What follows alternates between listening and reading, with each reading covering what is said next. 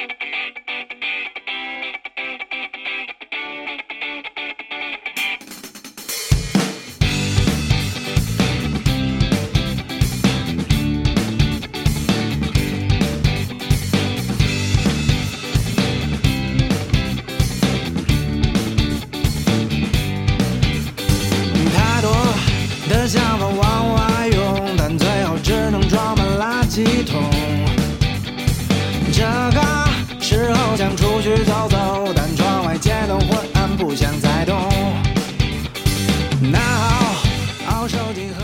迎收听本期正经人电台，这里是，哎，什么玩意儿来着？不重要了啊。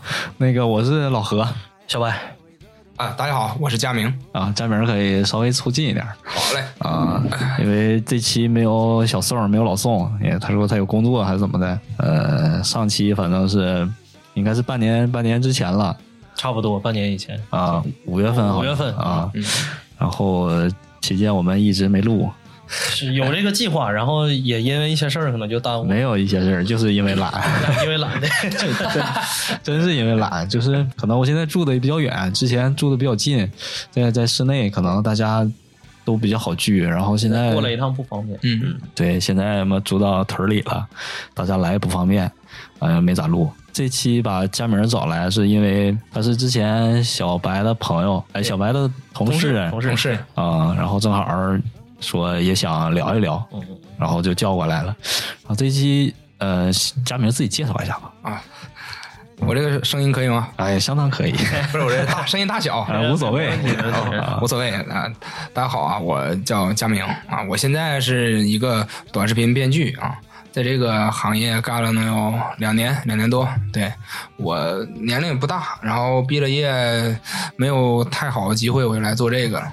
然后今天 跟大家吐槽吐槽这个行业和和我经历这些事儿。嗯，嗯，那今天咱们就聊聊这个短视频这个行业，包括呃一些内幕，嗯、也不算内幕吧，或者就是我我我们感兴趣的一些东西从怎么说呢，是从内部啊。能看到的一些，对吧？因为我们，你像我是从业了七天，然后就从业七天才认识佳明嘛。然后你像大锤，基本上他就没在这个行业待过。我们都是从外部去看这个这个行业，然后你呢是从内部有一些东西，然后咱们就根据这个去聊一下一些有意思的事儿啊，然后包括一些行业里面的东西，你给我们说一那下。那那这样吧，就是咱先说一下你这个具体工作吧，就比方说是干什么的。对，工作内容，啊我跟大家大概说一下啊，嗯。大家可能每天都看短视频，但是吧，啊，每天都刷，对啊但是其实这个行业之间距离还是挺大的。作为观众和我现在算从业者而言，嗯。看的角度不太一样。我每天其实大家看很多花花绿绿的视频，让你心情愉悦也好，或者看点美女也好啊，但其实对于创作者而言，其实很很辛苦。嗯，很痛苦，很很痛苦的，每天都要想，而且你能看见的是大千世界，但作为编剧，其实不怎么走啊。嗯对，很多时候我在前几份工作的时候，编剧是在就在屋里做，连跟拍都不拍。啊对，，因为这个行业这其实分工化很很细，嗯，他就每个人都是螺丝钉。就这种感觉，然后我们就是在屋里面想有什么好玩啊，大家想看的东西，然后写下来，然后再去给摄像、给演员，就那些网红他们去演。嗯啊，每天生活其实很枯燥，就和大多数坐在办公室里面的人是一样的。嗯，那我提一个就是可能就比较不专业的一个问题啊啊，就是编剧跟编导有什么区别？编导跟导演又有什么区别？咋说呢？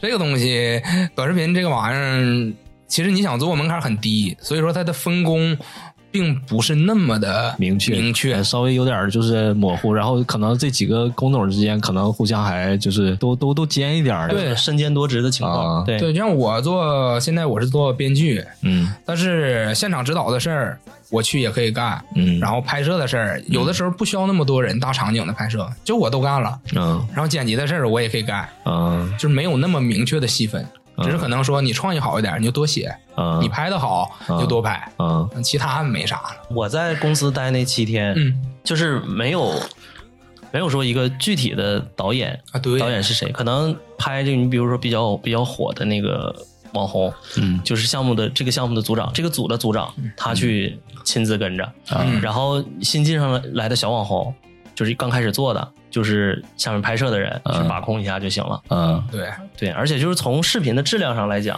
可能咱们看见的有一些你觉得是自己拿个手机拍的，嗯可能他也是拿设备去拍的，嗯，对。但是相对于那种大的剧组来讲的话，是是比较简陋，就是甚甚至可以说非常简陋，非常简陋，对，就是只有摄影啊，然后一个灯光，灯光是那种 管灯。管灯，就是一个、一个管，然后上面是 LED，、其其实我觉得啊，就是你拿专业设备拍，或者是跟手机拍，其实是看不大出来，没啥特别、特别大的区别，我感觉。分情况。呃，就是是这样，你如果拍呃剧情，啊。而且需要情景很真实的那种，啊。就是类似于电视剧那种感觉、质感的东西，啊你还是需要用设备，啊。就是还原度高一点，然后不论是清晰度啊各个方面，就是能分出来一种质感，啊。可以的。对，但是如果你拍日常搞笑、非常重内容、重表演的那些东西，它就手机拍和相机啊，其实差别不大。但是啊，我还是我感觉，我感觉大多数都是竖版的嘛。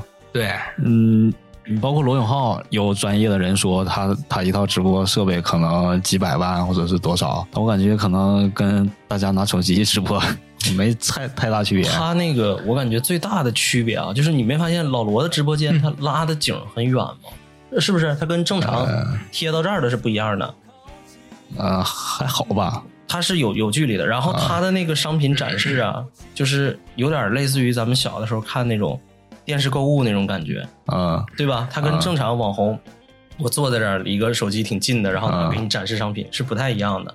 对，但是你要说他那个设备花几百万，我觉得不至于，呃，有有专业的人说是。是几百万，对吧？确实是。也有可能，有可能啊。他他花得起这个钱呗。对，嗯，对，他有可能是很有可能就是他是市价合起来几百万，嗯，但其实他怎么搞来的，或者怎么样，啊对吧？对对。对对。那你再聊聊你这个想吐槽的 你的职业。我跟你就是咋说，就是许多人觉得短视频啊，包括某音、某手啊这种东西，嗯它很赚钱，然后就是咋说呢？互联网时代嘛，大家买东西或者看都能带来很大收益，大家会也会觉得，哎，你搞这个的是不是也很赚钱啊？嗯对吧？就但是其实我要跟大家说，你做一个我就不是很优秀的一个编剧啊，做一个普通编剧来讲，其实并不赚钱嗯啊。在沈阳这种城市，月薪嗯差一点的时候五千左右，好一点可能再多一些嗯啊，七八千左右就是一个中层编剧，差不多就是这个水平。嗯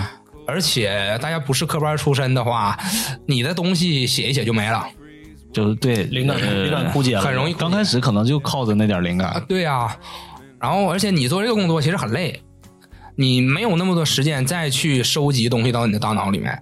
那我不做没做短视频之前，我可以看电影、看书，时间比较充裕，就没有一个沉淀的过程，一直在输出。一直在推，一直在出，一直在出，你没有吸的过程，你吸只能在短视频里面去吸，你刷视频的时候吸，嗯那就导致大家都在抄，嗯，互相抄，谁火就抄谁。这个现象很普遍，对呀、就是 copy，所以说，就是可能咱看一些比较有意思的一些一些人，可能都是他自己一个单独的账号，他并不依托于公司。呃，也有这种的，啊。对。但是有一些吧，你看你没在这里面工作，有一些你感觉它像个人的账号。都是公司。啊啊，对。其实它是公司的账号，，有一些可能看起来，我操，像拍他妈跟真的似的，其实他妈也是编的。啊，对对，啊。呃，就是可以说这里面几乎没有什么真东，啊。这这么说不太对啊，就是没有说是那种完全采样生活的这种，啊。就自然的自然而然发生那种的是很少的。啊！大家不会说我一天的这种操蛋生活都过够了，再看一遍你操蛋的生活，啊，都是看一点自己没的。对，我都看的都爽的。爽的，对啊。妈，我跟我跟七个女孩一起合租的日子，啊，对我和空姐啊，合租的日子，快手当时这种就类似于这种比较多啊，什么住进来一个合租的女的，对对对。然后这女的又又是，我记得当时她还有点像男的，然后她长得就很清秀那种感觉的，嗯，对，就是没有很少了。个人一般，它这个运营模式都是个人。如果你是成为一个比较小体量你的网红以后，嗯。公司觉得就是大多就是传媒公司觉得你有潜质，嗯。联系你，嗯。然后来我这儿，我帮你做推广，然后我能让你赚更多的钱。嗯。一渐渐的就没有很多大体量的网红还是个人了，啊，都是被收编了，可以这么理解。也是，就他自己也发展不到那么大，对啊再往上，就很难了。这个东西很累的。比方说，咱俩要单独搞个东西，咱俩得想，然后咱对呀俩得拍，咱俩得剪，然后可能以后比较火了之后，咱俩可能还得有个人去什么联联系什么商务这些东西。对对对对啊但这些要是有别人给你做的话，对你就负责出镜就 OK 了。对对，那那我再问一个问题，就是一个普通人怎么能当一个一个短视频的编剧吧？就是我现在我想去，我我我我有什么门槛儿？其实没啥门槛没太大门槛儿。这个东西，创意够就行。那可能最大的门槛儿就是，我现在有一个问题，就是我这个人沟通比较困难啊。你沟通还还还行，可能现在朋友之间聊开心了，就是喝酒了爽一点，好点。呃，稍微喝一点儿。就是，其实我跟一些同事啊和有些艺人是很难交流的。嗯对我这个人就是属于不喜欢催别人，也不喜欢被别人催的那种，嗯你懂吗？就是就是己所不欲，勿施于人，感同身受能力比较强。嗯我不喜欢别人一直催我，我他是给交代我事儿，什么时候干我就干好了。嗯但是很多艺人的话，他是很难能给你达成这个效果。嗯你去对接一个艺人，你可能上午给他发一条消息，下午你快下班以后他再回你，嗯，然后你给他看了剧本以后，他半天不看，收到了也不看，这这就是我觉得这个行业不标准的地方。很不标准。就就就是这个事儿不应该编剧去沟通，就应该有一个我们活动公司或者广告公司有个有个职位叫 AE，AE 就是专门负责对接甲方的，就应该这个人去沟通这个。但是他俩这个还不一样在哪儿呢？这个演员跟他他们其实是属于同一个项目组，同同他俩如果你从这个本质上来讲，他俩是同事，嗯对，我们俩只不过那个他是负责出去美的，他挣的可能就更多，因为大家看的都是他这张脸嘛。对但是本质上来讲，他俩就是同事。嗯对你只能说可能这个这个人他不那么敬业，嗯或者是怎么样的。对，而且我觉得就是以现在的价值观来讲，你他挣的钱。有的甚至可以是你的几倍、好多倍几十倍，对吧就是可能会出现这种情况，他不鸟你也很正常，对啊对吧？我觉得是这样。就是腕儿。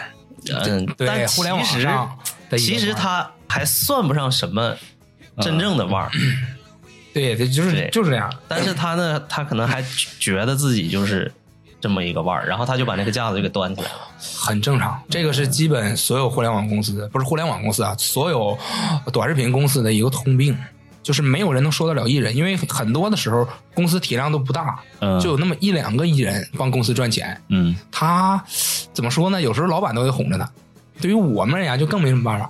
啊，这个不就像之前那个小宋小呃，他对他他女朋友那小杨说的那个吗？的董代表，对呀、他们公司不就指着他吗？啊，嗯这对呀这能提网红名字啥的吗？那我随便啊。啊，那行，那那你那我那我问几个吧，嗯。就是你之前从事的公司也好，现在从事的公司也好，有没有就是那种挺狠的那种网红，名名狠怎么狠？名气比较大那种？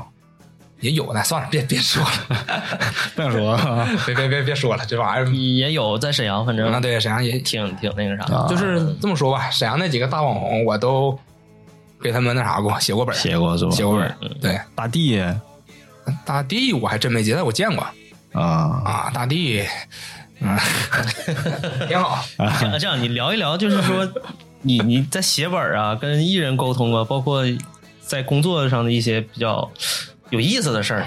对，其实说实话，这个没啥意思有意思的事儿很少，很少，但是有很多他妈小骂街的事儿。我为什么让他聊这有意思的事儿呢啊？就因为我在那儿工作的时候，我有有幸啊去了一次片场，嗯，然后我就觉得他那玩意儿还叫片场吗？不就找个地儿就拍了吗？就是他呃有也也算片场吧，啊严严格意义上来讲，你可以叫它片场。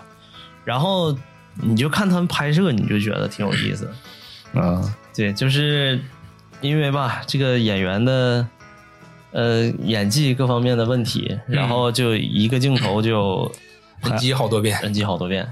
对，就是然后导演去给他示范，啊导演去给他演，告诉他这个地方你应该怎么怎么演，然后再演还是这个状态，啊然后就是整个的片场呢就飘着一股又又搞笑又尴尬的氛围。是嗯，对，就是就是这样。哎，那我再问一个问题嗯啊，就是做这个短视频的导演有什么门槛？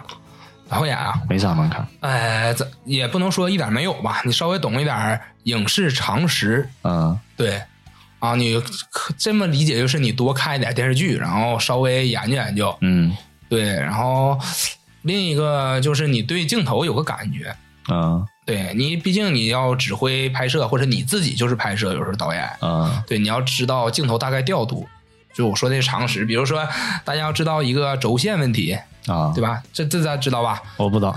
就是呃，拍摄通常情况下拍摄的时候是不能越轴的，有一条轴线一叫一百八十度轴线，就是你要拍的东西，你只能在一百八十度之内去活活动嗯你的镜头，你不能说我这边正拍他俩两个人的左边，嗯瞬间我又下一个镜头是两个人的右边，嗯，就这样很跳，会让人看不看不懂。嗯对，所以说一般情况下都有这么一个轴线，你不能越轴。嗯然后呢，还有就是调一调景深，嗯就是你要拍摄的时候需要交代一些细节，比如说这个人身后的一幅画有什么寓意，啊然后把景深调一下，然后或者做点虚化呀，然后把人拍好看，嗯这些可能是对于导演而言比较重要的。嗯，其他的也没也没啥，是吧？就就是拿东西拍嘛。我觉得佳明说的这些都可以忽略，你你觉得哪个是拿个手机就能拍，我感觉压根儿用不着导演。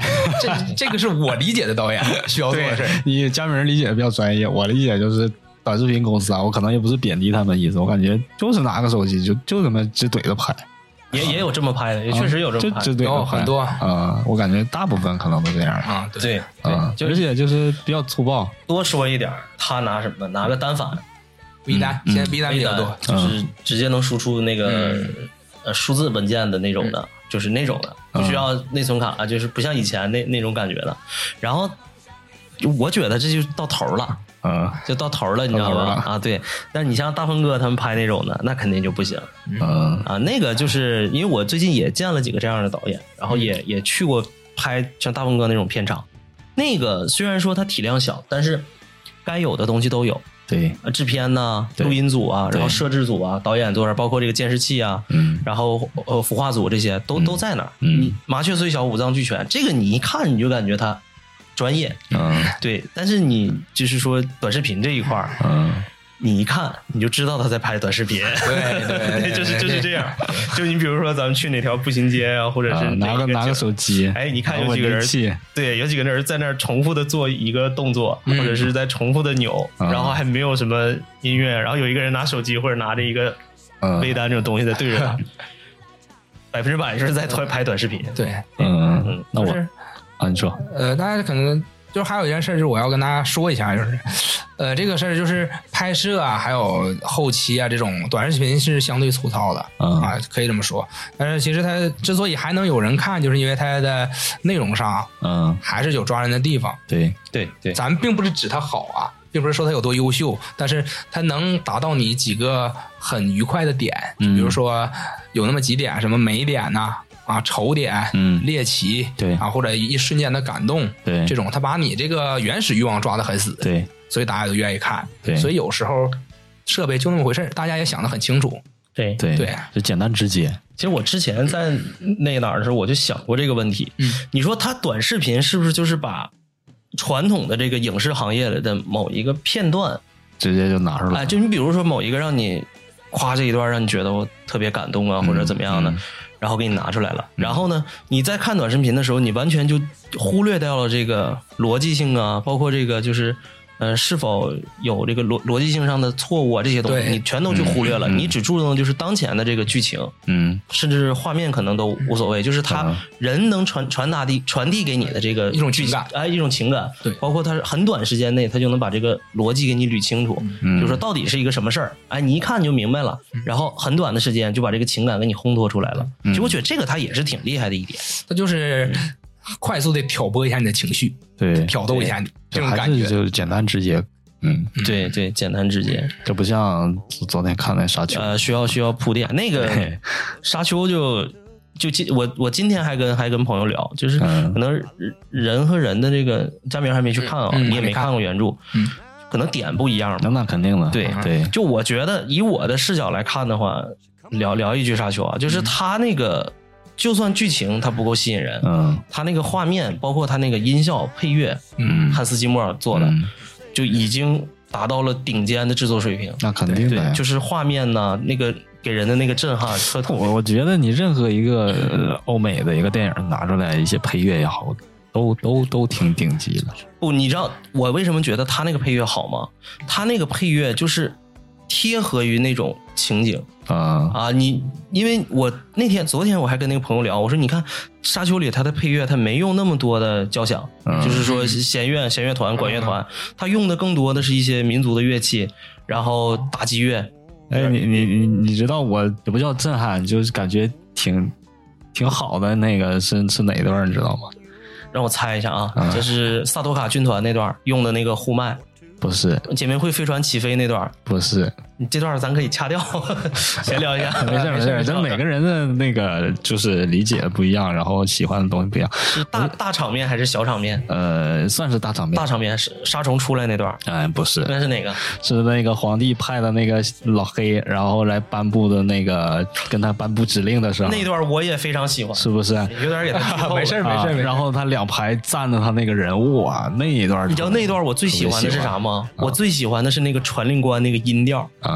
就是他那个音调有点什么意味呢？就是古罗马的教皇任免皇帝的时候，嗯他会用到那种很高昂、向向向向上的音调，然后他读的还是英文。然后他还有点轻蔑那种感觉，哎，对，就是那啊那种感觉，就是真的，他这个配乐确实是嗯特别好了，我你这一说，我更得看了。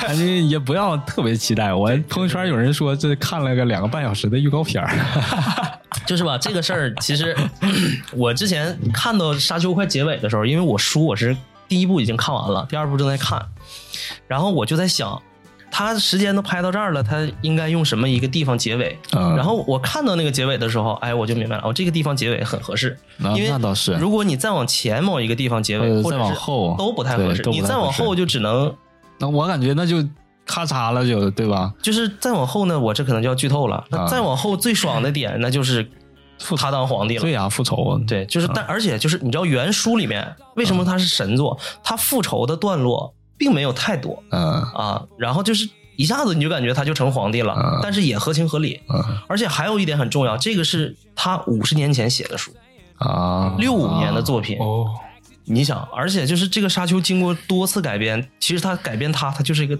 今天我昨天看了一个 B 站 UP 主说的，他就是个沙坑，嗯有好几个导演都栽到这个沙坑里了。啊，就是因为他太庞杂了，太庞大了，就这种。嗯对，然后我们聊回正轨。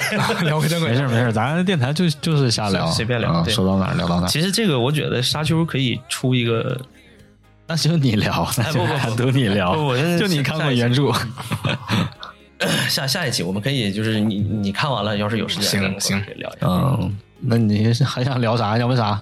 就是我觉得你应该有一些，比如说工作的时候，你像我工作的时间，那跟你比特别短了。嗯，那你去片场拍，告诉我特别短了，对呀、我 七天，他七个月的还多。嗯然后就是一些，比如说拍摄的时候有意思的事儿啊，或者是网红本身他他很有意思的，就是啊，我我想起来了，就你比如说我们作为观看短视频的人，嗯你看到一个网红，嗯啊，对吧？呃，你比如说啊，离我们远一点的，你像这个，你们看看过那个吃羊肉的恩科吗？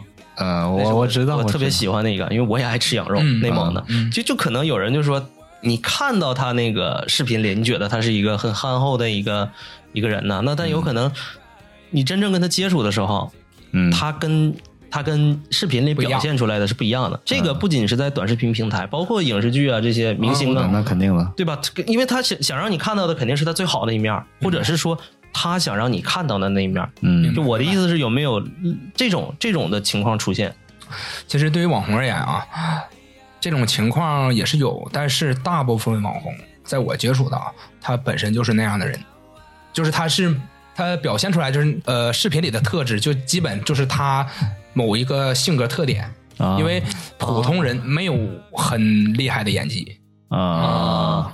对他一般都是说这个人挺讨喜，或者他有某种特质，他能成为网红，啊。是这样。那这个从你们专业的角度来讲，这个叫体验体验派，体验派体验派 可以，也可以这么说。啊。对，就是他们还达不到演员那种级别，呃对完全达不到。他做不到，就是他演的那个东西跟生活中他分离开。演员也分体验派和表现派。哎对啊，对啊，那有的人可能就是我操，在荧荧幕上可能就特别随和，可能私下这人就有点刻薄，啊也有这样的，也有这样。那他就是表现的好，对，要么要么就是演的就是我贼坏，然后其实人私下就是一个特别好的人，哎，那我问你个问题啊，嗯你说。从你这个专业角度来来讲，王宝强他算是什么派？体验派，表现派。我觉得他是体验派。就其实我不好讲，嗯嗯，呃，对，就是我咋说呢？我觉得，呃，他应该是你不好说，一会儿我说。体验派，或者我我觉得啊，有人说他戏路窄，就是说他只能演那些符合他自己形象的这个傻傻闹闹，呃，对，但是我感觉他演的很多，就是有一些，比如树先生啊，嗯啊，王景啊，呃，就是。呃，你说符合他个个本身吗？也不一定。他演一些功夫片儿演那股狠劲儿，他也演得出来，嗯，对吧？但我觉得宝王宝强他的功夫片还是有点生硬，他的演哎，不是，他跟那个甄子丹演的那个叫那个叫一人一人之下不是呃不是什么是风雨修吗？对呀、我觉得那个演的特别对，狠。我也是觉得那个挺好的。嗯，但是我一个人的江湖，还是一个人的武林嗯嗯就是我的感觉还是他有一点刻意，他那个狠劲儿啊，就是说，就是说不是那么自然。自然啊，啊，个人角度，个人个人感觉，啊而且我觉得演戏的话，其实大家都是在表现自己，就是嗯你一个人有很多面。对你，啊比如我演一个坏人，我把我阴暗面掏出来，展示出来，嗯放在荧幕上，我就是坏人。嗯我是一个，我有温和的一面，那我就把我温柔的、细腻的一面展示出来。嗯，其实都是从自己来塑造。啊，对呀，如果你没有体验过这个生活，这个职业你你不了解，你就去从事一段，你去干一下，呃了解一下大。多数演员大多数都会这么做，就像我记得章子怡在拍那个呃演盲女的那个叫《十面埋伏》的时候，啊她就和一个盲人女孩生活一段时间，啊之后她的盲女就很真，我的感觉她就很真，很像一个盲人。是他不断的去观察的。对对对对，这是演员厉害的地方。但对于网红，其实没有那么多时间去体验生活，啊、嗯而且也有很多人他并不愿意去体验生活，他一面就够了。对对，对，就把他这个人设立住就就可以了。啊，互联网做短视频吃的是人嘛，大家喜欢你，你才有钱，嗯，并不在意你这个人演技有多好。对对对对，对吧？对刷脸，脸熟，刷脸脸熟是一宝，对吧？而且你说实话，变现的话也是认脸。嗯你拍一个剧，你拍再牛逼，你你做在短视频，呃，在短视频平台出一系列的剧，你主角一直换，你没有人能卖得了货这个东西。对嗯嗯，对，他不信你。他像像炸鸡，就吃他的人就就是这一口好不好吃就行了，不在乎他有没有营养。对，我就要这一口。对啊，对对吧？对啊快快餐嘛。嗯然后，但是他很可能运气好的话能。呃，长久个几年，但是这也也要具体看它的内容，对吧？对它内容包括一些垂直度啊，这些都要看。嗯那运气不好的，可能几个月、一年就就没了。就没了。嗯，对，那他这种情况的话，可能他自己也知道，我有可能生命力没那么长久。嗯那我就得在我生命力旺盛的时候，捞一捞，对对嗯直说一点，捞一捞。对，啊，就是也也没办法，这个东西其实生命力都很短。嗯嗯，总体来讲生命力都很短，因为嗯，这个东西你可替代性太强了。嗯，对尤其是女女女性，是不是？啊，你要说那种颜值类，确实对吧？可替代性太强。就现在这个社会，好看的、赏心悦目的脸呐、身材啊，太多了真的不缺。太多了。对但是他出来，大大家还是还爱看的，还是喜欢看的。对啊，就是呃，就是你可能就是有一较好的长相，然后你再动点科技脸上，对吧？再加个美颜，对一下就感觉到啊好美啊，生活里没见过。但是网络上明天还会继续出。对对，就是你被喜欢的人在一直换，但喜欢你你的人也在换，对，嗯不断的人进来，然后不断人走，这种感觉。我再问一个问题吧，你，说就是有没有你觉得就是你在短视频这个行业里边，你觉得这个人做的东西挺好？账号嘛，呃，账号也算，或者是演员也算，或者是编剧，啊就是他写他编的这个东西也很好。我其实我看的，虽然我做短视频，但我看的都是一些知识分享类。啊，对，我我也是，啊，净就得我喜欢看这一类的，听听课啊这种。但是美女什么的我也看。啊，啊，其实美女我都看的少，因为我接触多了，我就知道美女网上的美女其实并不怎么美。啊、对，而对，而且有的人这也不好说，有好多女孩就觉得自己长得漂亮，哎，能赚能赚一些钱，靠自己的脸赚一些钱，然后就很难接触。嗯，对，就变得高冷了呗。不是高冷烦人，很烦人。啊，有一些人是这样的，不不是所有啊，那有一部分是这样，很烦人。呃，就不是说对这个网红行业有什么批判，就是呃，普遍的吧，学历都不是很高。啊，嗯，对，呃这个玩意儿也比较吃青春饭。对，对。，而且一旦你踏进这工作，你做了网红之后，你的事儿就好多好多。嗯尤其是当你见起色、能赚钱了以后，就是好多好忙的不可开交，可以说而且他们这个如果做好了，来钱是不是真的很容易很快，容易到谈不到，大家也都付出嘛。啊？，对，很快。但我觉得相对来说还是容易的。那肯定的。嗯这个东西有一部分是老天爷赏饭呢，嗯，是就像运气。对时也运也真的是这样。对对对，就比方说，他妈咱发个抖音，可能妈那一百个人看都没有，对 就是是对，你你永远不要与资本力量做做那。抗衡是吧？对啊，因因为人家不从从出剧本到拍摄到选演员，嗯然后到后期运营算数据，嗯人家是大公司都手拿把掐了。啊，因为他干的他干的就是他有他有套成熟的一个一个一个体系。对，你可以理解成好莱坞流水线。微缩型的。对那我微缩型可不可以这么理解？就是大部分人可能都不会，就是获取很好的一个流量啊。对呀，出不来。对啊，对，就是这样你有一个网红梦，那完了，那我的梦破碎了。也也也不能这么说吧。但你要想拿它生活赚些钱嗯，你好好学习是有办法的。嗯，但是我觉得这个里面也也有变数存在。我指的变数就是，咱自己他妈干一个 A P P，你这个是，你这个有点跳啊，怎么你的游戏里我玩不明白，我自己做一个游戏。川普吗？自己开个软件啊，就是说，你比如说你的内容可能某一某一个点的内容，就挑动到大大众的这个神经了。嗯，然后可能你那一个点的时候，你的播放量啊，包括点赞的、评论就上来了。那如果说遇到这种情况，抓住这个机遇，嗯就有可能就比之前要好很多，对，对吧？嗯，就是不断给自己增加特质属性。嗯对，就是你看一个网红，他好像是很普通的一个人设，但其实他有很多编剧在里面给他加的东西嗯啊、动作、表情啊、习惯呐、嗯这种都是编剧给他加里面，然后把他的人设凸显出来。嗯。对，那我再提一个，嗯你说我不知道你刷没刷过《破产姐妹》，刷过呀，那你觉得他俩怎么样？就是他俩走的路线就是生活、姐妹情，对，然后好玩儿。那你觉得他俩也是背后有编剧的吗？有，也有？那个黑人就是他们的编剧，黑人哪个黑人？那个黑人叫啥来着？就是面包店里那个门口收银那个黑人，那我不知道，那是老早之前是吗？破产姐妹吗？对呀麦克斯。哎，谢谢你一开始 说哪个风产姐妹，那那个网红的名叫风产啊，风风风产，那我那我我说啥？我说我说哦我说你说的是一个网红我？说对破产，我以为你说是那个美剧呢。我说什么？对不起没在一个频道上。我还 在想 你一说 Max，，我才反应过来，麦克斯啊，那风产姐妹是邵雨轩，对，就大本儿的头，一个女的有点脱发，然后那个她闺蜜拍的。对对对，啊。他俩拍点生活日常好玩的，啊哦啊，，我没看过。嗯，不知道啊，我我感觉刚开始可能就是他随便拍，可能后来可能会有编剧。但是我他前期的视频没怎么看，但后期比较成功以后那些视频，他绝对是有编剧的参与。前期他怎么火的？就是他给这个邵雨轩之前在什么面包店打工，然后他每天给他送饭吃，然后就就就这么的，我就就莫名其妙播放量就特别高啊，就就这样可能一点点火了。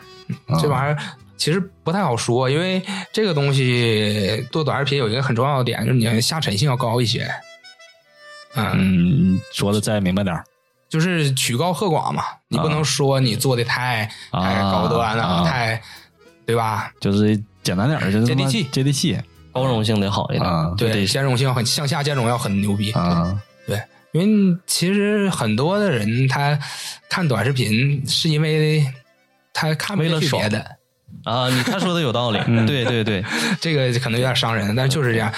呃，确实是。你你刷短视频，就是因为你看不下去电影，看不进去电视剧，啊。看不进去书，啊。又想有一点信息的来源渠道，甚至有人新闻都不看，啊。新闻的他都看不了，他只能看图、听声，嗯感官刺激需要强一点。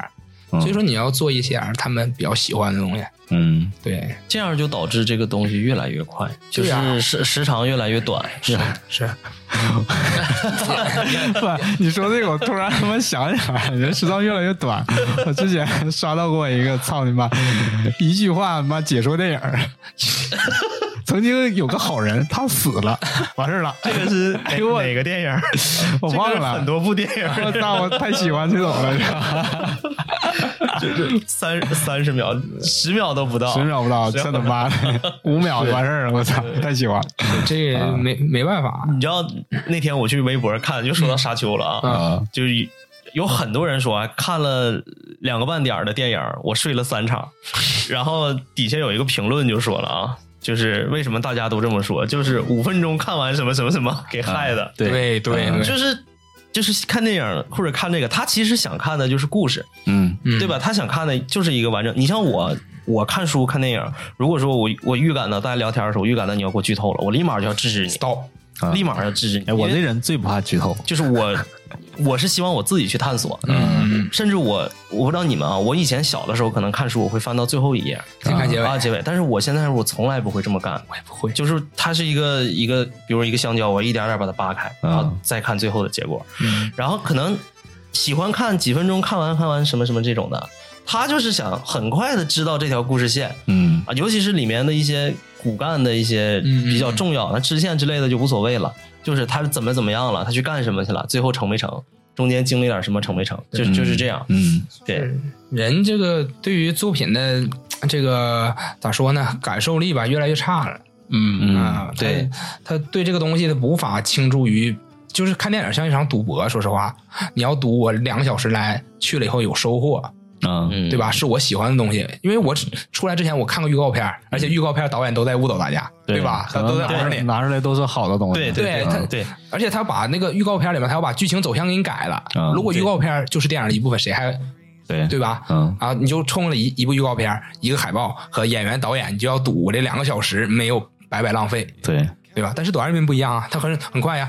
我看了他妈一个很很垃圾的视频，花我十五秒、二十秒，嗯划走了，嗯。多浪费很多时间。对对，不，但是你仔细想啊，咱看短视频的时间会越来越长，现在也是越来越增加。然后你刷着刷着，时间过去了，就是呃现在抖音可能会有那个提示提提醒啊已经看了两个小时了，两小时了休息一下吧，对是这样的。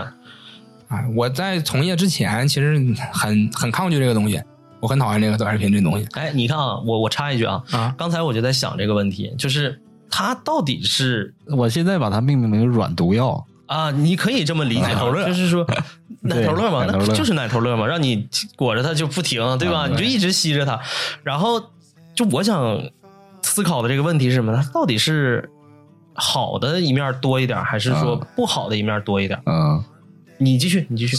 如果说这个利弊吧，其实很难权衡，你分各种维度去讲。呃，对于一个普通人来讲，呃，好的一面就在于他很轻松，对，短时间内可能还能获取知识。一一个小时可以说一两一两个小时体验人生百态，对都可以这么说了，嗯对吧？不好的时候，不好的东西就是，当你越来越习惯于接受这些碎片化的信息，你就越来越难好好钻研一个东西。嗯，，对，对，这个是挺重要的。就变得更懒惰了。你们刷抖音的时候刷到过纯文字的东西吗？刷到过呃知乎那种是吗？呃，类似于那种，但你之前给我发那种对，，你会看吗？我基本我也没刷到过这种。我经常刷到这种，可能是因为我你关注的经常看啊，我也看，啊。然后我对象之前就经常跟我说，我之前不看抖音的时候看微博，你知道吧？嗯嗯微博它不有那种长篇的图片吗？长文一刷往上刷好久。每次我看这种的时候，聂小波就说啊，你能看下去，嗯我是从来也看不下去。嗯我当时我就想，我说这么短的东西，就在我看来，这个它就是短的了，因为我经常看书，我觉得这么短的东西，它肯定能看下去啊。嗯然后我就想到一个事儿，就是确实是有很多人他没有办法去长时间阅读，长时间阅读，我就是现在这样的。所以听书软件就应运而生。对，对我觉得听书扯淡。其实我我反正我是这样啊，我觉得听书这个东西对我而言还是有点收益，啊就是我没有时间看，有时候啊，我在上班路上或者是放放空的时候听会儿书还可以，就是有点危险啊，不建议大家这么做我跟他不一样，我我我是一点儿都听不进去。我是必须要听什么样的书呢？这本书我看过啊。我哎，我大概也是这样。啊，这本书我一定要看过。没看过的话那，我不如去看看谁的直播，只要有个东西放那儿就行了，嗯对吧？我也不在意它是什么。但是我如果说听书，就是你比如《三体》，我经常反复听，因为我反复看，他说到哪儿哪个情节，我就能想起来，嗯然后我就能想起来我当时看的时候，他什么地方描写的好，嗯什么样的人塑造的好，是这种的。所以我觉得听书软件也是有它好的地方。对对，可以巩固你这个对书的印象。对，呃，反正我听的可能都是没看过的那种书，所以我压根儿听不进去，我接收都接收不了。嗯，对啊，确实是啊有有的时候不太不太好就是就是进不去。进不去啊，记不清，对也也正常。因为因为可能它它这就跟抖音不一样，它没有画面。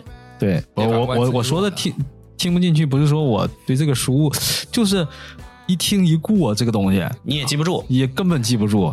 可能刚开始他说了一段什么东西，下一秒我他说啥了？刚才不知道啊，啊，就是这样的啊。就可能正好你听书，可能都在忙忙点什么东西。我可能是洗个衣服，或者是我做点自己什么别的事儿，写个什么 PPT 这种，然后你压根儿就接接受不了这种东啊，西。那那样，我一般都是嗯没有工作状态，然后就是单纯的纯旅途。纯啊我看我是有个毛病，就是我坐车的时候刷手机我会晕啊，都一样，都都是这样的，都是这样啊，的。所以说我没办法了，我听着书，然后我就你你你不是吗？我不是啊，你们坐车刷刷刷抖音会晕，你看手机看书你不都晕吗？我不你不晕吗？不我不晕这个好像是跟什么耳朵里面那个平衡液有关系。操，完了，耳屎多了，抠一抠。就什么有个耳垂体那个东西，它来里面有那个水平液来控制你这个人是否晕厥。可能这种人就你我这样就比较敏感。你刷多了就不晕了。就像你一开始玩不是我，我觉得这跟车有关系，有可能，有可能。开的不稳，不就跟车的级别有关系。我曾经 做过做大 G 刷就不晕。没没没，我做过同事那个帕拉梅拉，然后我刷就不晕 有可能，有可能。啊，可能车好，可能就帕拉梅拉是什么？保时捷吗，啊？拉梅拉嘛，啊，它是一个大梗嘛，啥啥梗儿就是有一个网红叫什么刘大宝的，你知道吗？啊那做网咖系列，他老提这个哦哦车，我知道。然后他买了一个吗？哎，我我还有他微信呢。可以 不是我，我之前想找他拍个什么东西，然后加的啊。啊。没谈成，也呃，对他好像嫌嫌我们钱给的少，报价报高了，啊报价报低了，低了。啊。还说到哪了说到你在这个抖音这块儿，还是回到回到你这个从业这一块啊？对，刚才说到这个人能不能就长时间接受信息这一块儿，对吧？就是这个东西，就是你既观众有责任嘛，然后视频公司也有责任，就跟为什么总出烂片是一个道理，嗯。对吧？嗯，因为你出烂片有导演和演员这些创作者的责任，但也有观众责任，真他妈有人看呢，因为他爱看，对，有人爱看呢，对，啊，这个，然后短视频也一样啊，你你明明知道有一段时间，操，特别恶心，我在做那种社会大哥正能量短视频，你先说，你也做过呀？不，你先说，你说完 再说。我的天，太恶心了！就是你把，就是他，我都我我掌握了，我虽然待不久，但我大概掌握了一下他们那个套路套路啊就是挑拨对立。嗯啊，懂吗？男女之间，大部分什么因为彩礼呀、什么这个事儿，把人物刻画的特别戏剧化。嗯这个女的，你可能他妈一万个人都遇不到一个，专业起来了，嗯一万个人都遇不到，但是你要把所有令人讨人厌的特质都放在身上，嗯而且蛮不讲理。嗯然后那另一方呢，要弱的不行，不停迁就。嗯但凡是个正常人，做不出来这种事你。看他仔细研究，他其实他研究过这个人的一个心理，对心理对啊，然后呢，然后最后他俩吵架吵架，吵了一通以后，然后这时候来个社会大哥，来给那个女的劈头盖脸一顿骂，教育完了，然后说带这个小伙欣然离去。啊啊，然后说这种女人不值得，然后就没了。然后就没了，然后就开始放音乐了，对气势看了就爽正刀的光了，曾经有一段时间啊，微博上就特别，那时候抖音好像也没那么火，就特别风行这种，就叫正义大哥，就是各各种正义是吧？对对对各个系列的正义对啊，比方说呃，比方说我吧，我我我约炮或者怎么的，被人仙人跳了，然后我就跟跟那个可能我就投稿了，跟大哥说，然后大哥说你再把他约出来，啊，何先生那个吗？哎，那我不知道了，我知道我知道你寄宿在老，何那种？就就类似于这这种东西，然后他在微博不给你放完，预预知后事如何，公众号见，哎也也有这种让你关注的引流很多嘛，很多给自己引流嘛，对，就曾经有段时间前的这个，我嗯。印象比较深，怎有个什么叫叉子还是什么地玩意儿的，我不知道啊啊，现在大哥就你说是叫什么叉子什么那公司吗？呃，忘了，记不住了，嗯，是吧？啊。啊，就是这，没事了。啊，懂了。啊，不 不多说了。啊，这段给他剪掉吧。给他剪掉吧，剪掉不，剪不剪，我说的可能是北京的那个叉子，啊有有可能都有可能。你看你那时候的大哥，他出一期，或者是说他出几集，都是这么一个故事，嗯，对对吧？大哥还不是很累，嗯大哥还很清闲，对吧？啊对这几天我干这个，对。但现在的视频不是了，大哥天天都干这事儿，卷起来了，大哥天天都得去 主持忙的正义兄弟情谊，没钱拿操你钱。妈是中国的超人，我操！对我们稍微拔高点，上升一点，就想为什么这个东西能有人看？嗯，还是说现在生活里面大家过得太压抑了，嗯没有这个东西？需要我身边也想有这么一个人，对呀、你也想啊。他，说这个有道理，确实是。对呀、因为你生活里面其实很多时候被一些有钱人呐、或者是老板、上司欺负，或者是嗯。操蛋的女朋友欺负以后，你确实很渴望有这样人帮你出气，嗯，或者你也很渴望帮别人这样出气，不计后果的，对，对吧？所以说大家需要这个阿 Q 精神。阿 Q 精神，嗯。自己得稍微骗他自己一点吧，活得开心一点，就是现实没办法做的梦。反抗了，对，那在这个地方寄托于别人，对找安慰。嗯，儿子打爹，这种。对阿 Q 嘛，儿子打老子无所谓，确实是这样就是满足你很多啊实现不了的东西。啊，对，这个很重要，但是你说他也有不好的价值观导向，非常多，特别多偏激。对，就极前前几年说的那个是年纪轻轻啊，简单点说就美女。以暴制暴嘛，啊，你说的也也有，就是说整个这个平台上的现象，对吧？对。但你要大哥的话，他可能就是以暴制暴，嗯，要么就是啊兄弟情谊怎么怎么样的。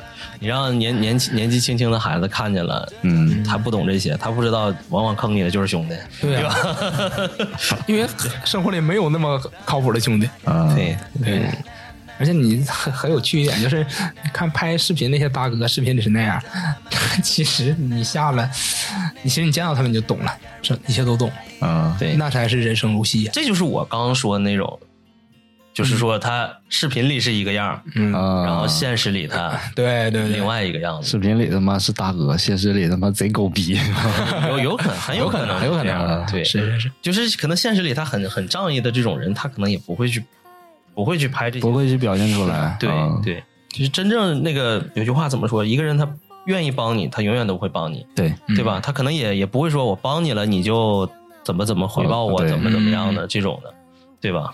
也不会拍下来是吧？对，也也不会拍下来，那哪就那么巧呢？哎，我这我都保那个服你了啊！你就像那个对吧？老干好事儿那个，哎，这这这这这个我得掐了，这我肯定得掐了。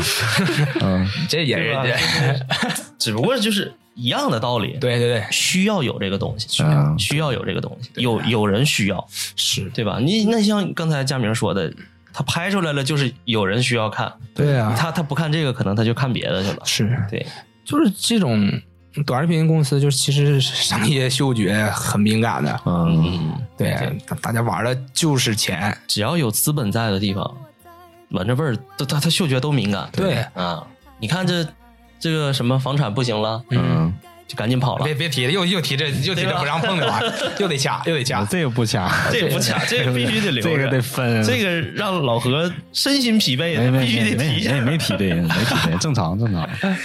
但也是好事儿，挺好，挺好，挺好，挺好。因因因祸得福吧，算是，嗯，这种东西，这这一件事儿发生，就是有利有弊嘛。对，对对对，聊聊梦想吧。梦想，你肯定干这个东西，我觉得每个人学编剧也好，学编导也学导演也好，肯定不是他妈我想的，我我的梦想这不就是干短视频呢，对不？是我梦想，我是想做一个正不能说正经吧，一个专业的电影电视剧编剧。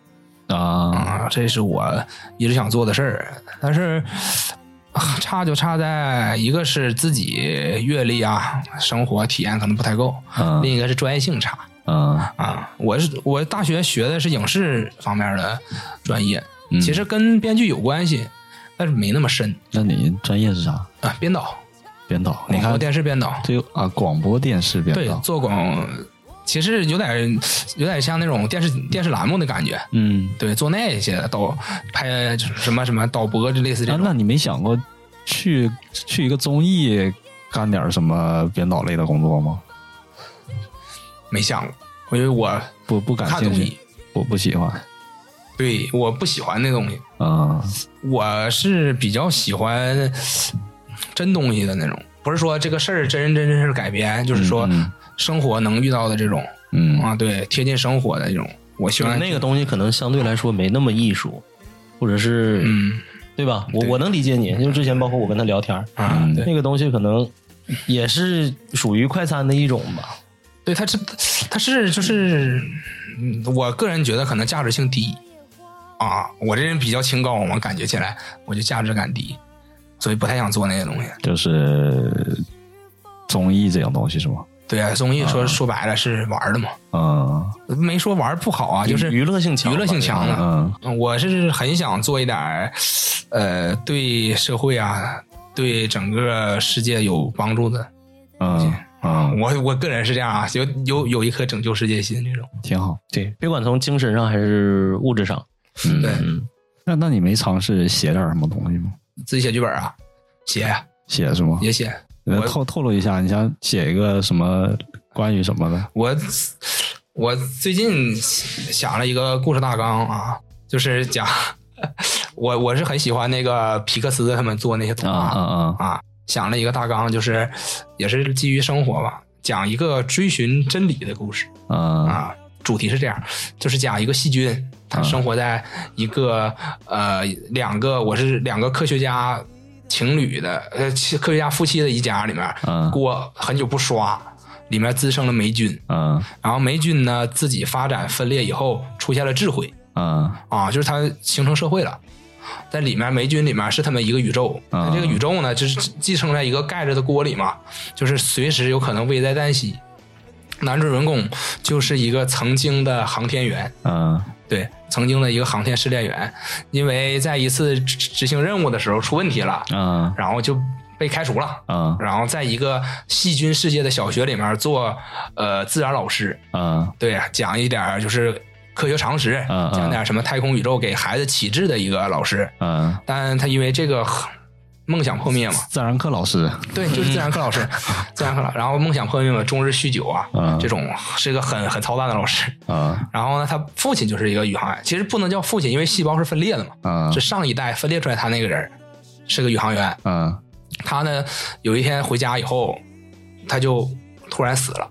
啊，突然死亡了，然后就细胞破裂了，就那种感觉啊！你想象一下细胞大概什么样？嗯然后这个时候呢，他又非常的难过嘛，因为他从小就崇拜父亲，但父亲对他并不好，尤其是当他呃失掉了自那个宇航员工作之后，嗯对他更失望了。对他很失望。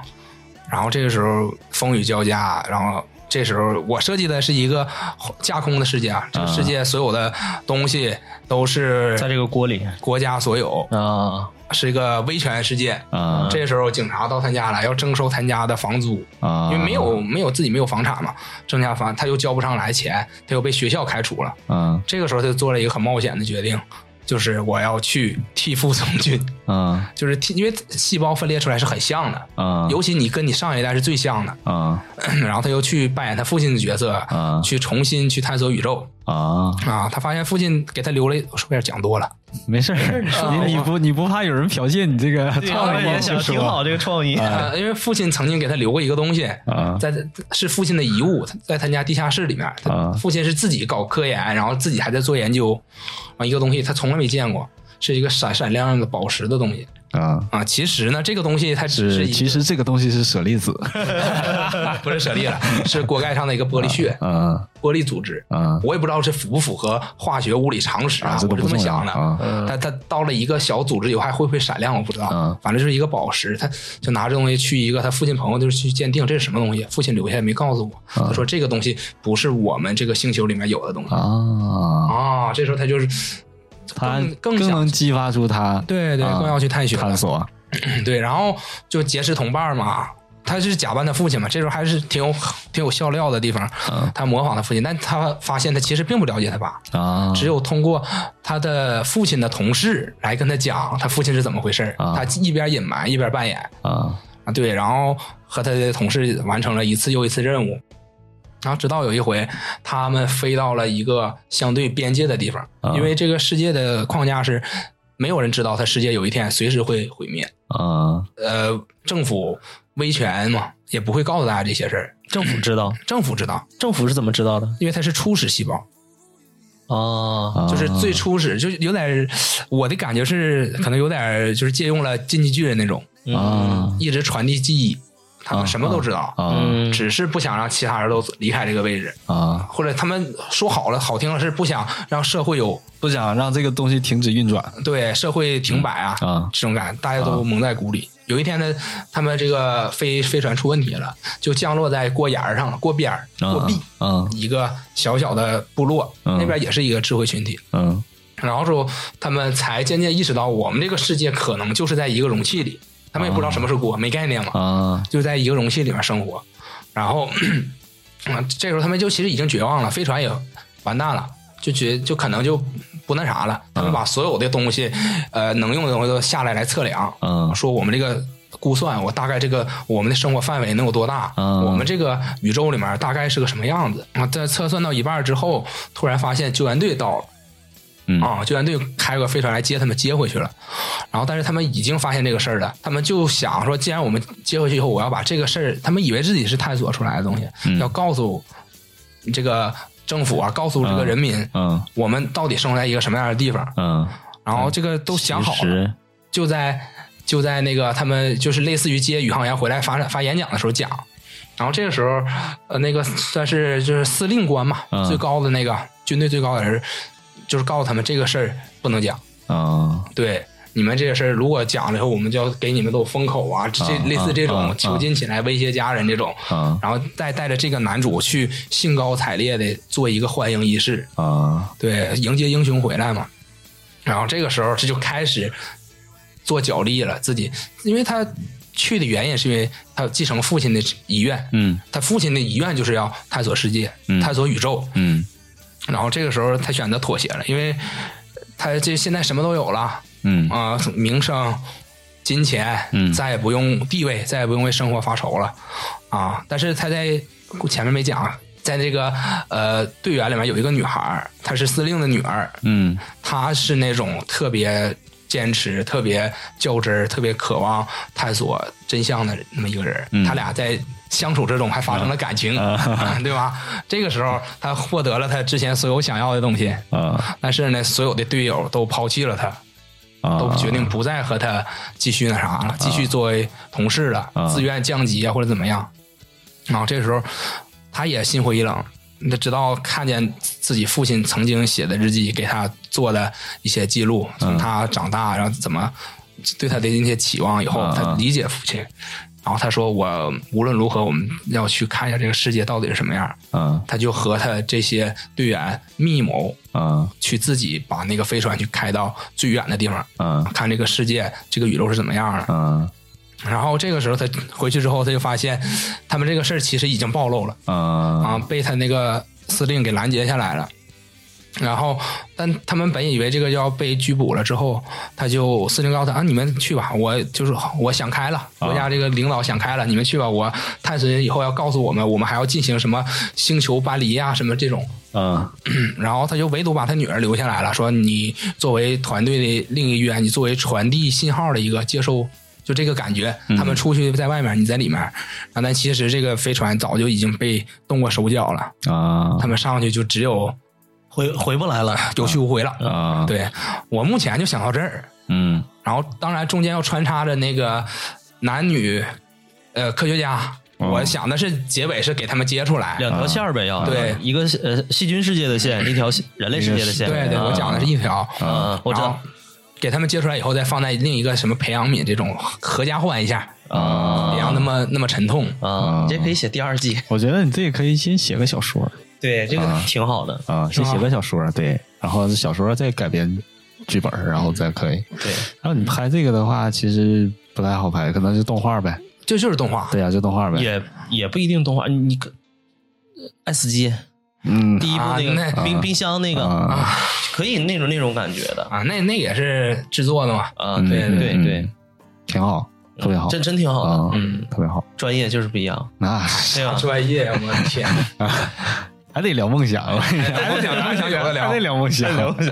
你不怕别人剽窃你？没事儿，咱剽窃这个东西，它有时间时间顺序的。啊？对啊，啊，咱这个只要播但上去就就怕他他通过你这个想法，然后他又啊，那那拿去拿去，他他如果能把他的想法实践成一个真真的东西，我觉得我感谢他，嗯。对呀。对，因为我现在实在没有这个能力了，连接收我剧本的人都找不到。为为为什么为什么我一直问你梦想？我我其实我跟他也聊，就是我们想一个什么事儿就一定要去做。嗯。啊、哪怕你想想想好我要拍这个东西啊，我要写这个东西啊，那你就一定要把它继续下去，没准儿哪天真就成了。你那天面试那个大哥就跟我说，我觉得他说这话特别对，他说动永远比不动强，对对对，对，做永远比不做强。就是我是基于生活写的。那这个想法真挺好的，嗯，真挺好的，起码是跳脱了那些常规的东西，很不俗，对，跳脱错常规那些东西了，这就很好。对，就是那天我跟我女朋友吵架，为啥？就因为没刷锅，好放了好久好久了艺术源自生活，对啊！我一看这个，我一打开锅盖，因为它已经成菌了嘛，啊其实是挺恶心的事儿。长毛了啊，对，就那一大块嘛，就是，但我仔细一看，就有种大陆的感觉。啊，啊！我一想，哎，这像一个世界的感觉啊，对，而且扣在锅里面，哎，是一个密闭空间，哎，有点意思。那你除了这种特别特别跳跃、这种特别有创意的东西，再有没有想拍点儿什么类似于就是现实一点的东西？哎，我我我我想到了，就是你最想拍的是什么？我就想拍动画，对呀、我我不说了吗？除了这个啊，我最想拍就是拍风格呢？？风格就是也不限制吧，就是各种物件儿，就是之类的，就是像相声派对那种感觉。然后，嗯，你喜欢动画电影？对我喜欢动画电影，很喜欢。哦，啊，我我我是觉得可能短时间内啊，我我只是那么一说，嗯可能没有办法就让你实现这个拍动画的这么一个梦想，因为拍动画是一个特别复杂的一个事儿，对，而且你画这些原画的东西是特别费时间，嗯特别费钱。嗯，就有有没有可能就是我先拍一个别的什么东西目前啊，或者是想没想过？然后拍个什么一个一个别的什么电影啊，或者是别的一个什么小短片啊，或者是什么东西，类似于这种。那就我我想拍就拍一点儿，呃，看没看过《大象席的儿子》啊？看过没看，我觉得那个那个导演，我能明白他想表达啥，但是他是四个小时的片子，最后剪到剪到那么短，嗯后来不又放出一个我全片儿？我我看的是那个全版的，嗯，我感觉那肯定是喜欢看的人肯定不多，嗯。但是他拍的就他表现的东西挺好的，对，不是说好吧，就是他想表现的那种那种感觉是表现出来了，我就是你去拍电影是，或者是你做一个演讲，写嗯。画一幅画，写一首诗，嗯。目的是表达对，你想说的话，嗯，对，对吧？所以说我想说的话有些也不太好表达。嗯。对我觉得动画可能还好一点，还能表达出来。如果你真的拿人拍，有些东西有点有点不好搞。嗯。嗯，嗯，那就是你就是还想拍那些那些呃，就是呃至至少笼统一点说，就是反映问题，嗯。表达人与人之间的关系。嗯。对，嗯。这种，至少你得做一点有你自个人觉得来讲，对对自己啊，对身边人呐、对社会有有益处的东西。嗯对啊对，，就是把你这个想想法传达出去，对，把你嗯，想表达的能传达出去。那行，那就感谢佳明今天的分享。感谢感谢。呃，行，佳明有啥最后想说的没？嗯，就是咋说，工作和嗯梦想目前很有差距。没事儿，你还很年轻，对你还很直溜。我还很直。行，那就感谢六个月之后又 收听我们电台的对朋友们呃，感谢各位观众呃，行，还真有人问了是吗？啊，马马上就出来了。啊，行吧，呃，感谢收听本期正经人电台，这里是。正经人生吧，好像后来改了名儿。行吧，感谢收听正经人生啊，我是老何，小白啊，我是佳明，啊，我们。下期见，拜拜，拜拜。啊。让自己感到欣慰对骄傲，不顾一切疯疯癫癫、跌跌撞撞地奔跑，奔向那